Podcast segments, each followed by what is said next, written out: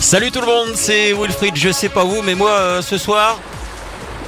ah, Vacances. Eh bah oui, je sais pas vous, mais comment ça, il y a la direction qui m'appelle. 11h. Les tubes et l'info 100%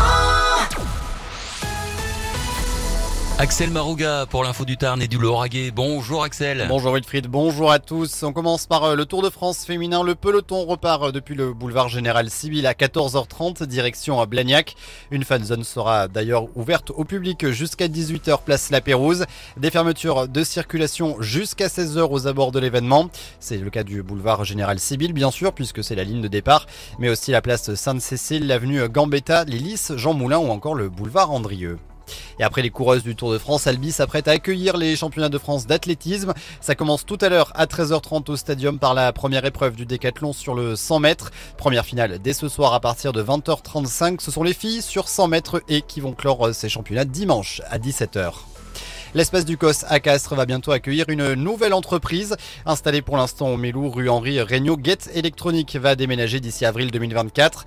Un projet à 300 000 euros pour l'entreprise spécialisée dans les systèmes électroniques. Après 30 ans d'existence fêtée récemment, la société emploie 84 salariés, dont 63 à Castres pour un chiffre d'affaires de 7 millions d'euros. Et on vous en parlait hier, l'opposition ce soir entre Groyer et Albi Amazikou. Un entraînement dirigé qui démarre à 18h30. Cependant, petit changement de programme pour la soirée. La présentation des joueurs prévue à 19h45 est, repor- est reportée au 18 août au Stadium.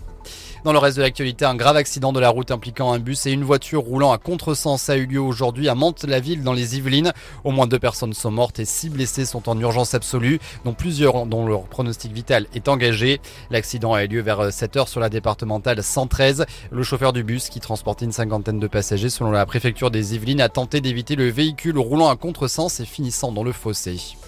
L'information continue sur notre site 100%.com. Tout de suite, on fait un point sur la météo de ce vendredi.